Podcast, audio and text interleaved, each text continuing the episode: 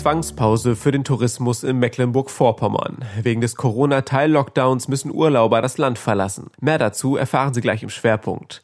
An dieser Stelle informieren wir Sie wieder täglich über alles rund um das Thema Corona in Ihrer Region. Mein Name ist Bastian Rabeneck und es ist Montag um 8 Uhr. Guten Morgen. Weitere regionale News im Überblick.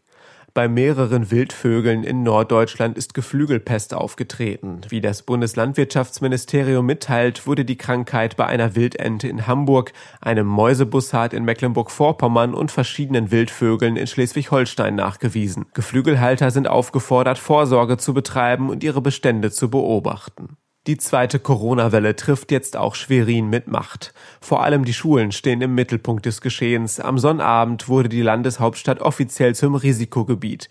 Der Inzidenzwert bei den Neuinfektionen stieg auf mehr als 50. Insgesamt 16 Schweriner waren an diesem Tag positiv auf das Virus getestet worden. Darunter allein 10 von der IGS Bertolt Brecht auf dem großen Dresch.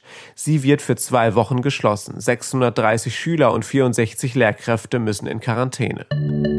Wegen des Corona-Teil-Lockdowns müssen Urlauber spätestens bis zum 5. November aus dem Bundesland abreisen. Das kündigte Ministerpräsidentin Manuela Schwesig an.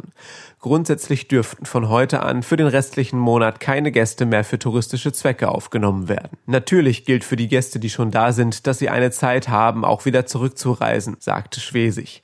Dies gilt demnach für alle Buchungen, die bis einschließlich Freitag getätigt worden seien. Einige Hotels hätten sich bereits vor der Entscheidung der Landesregierung darauf eingestellt, von heute an keine Urlauber mehr im Haus zu haben, sagte Verbandsgeschäftsführer Tobias Voitendorf. Ab heute soll es bundesweit bis Ende November einen Teil-Lockdown geben. Damit sollen die massiv steigenden Corona-Infektionszahlen in den Griff bekommen werden. Darauf hatten sich Bund und Länder vergangenen Mittwochs verständigt.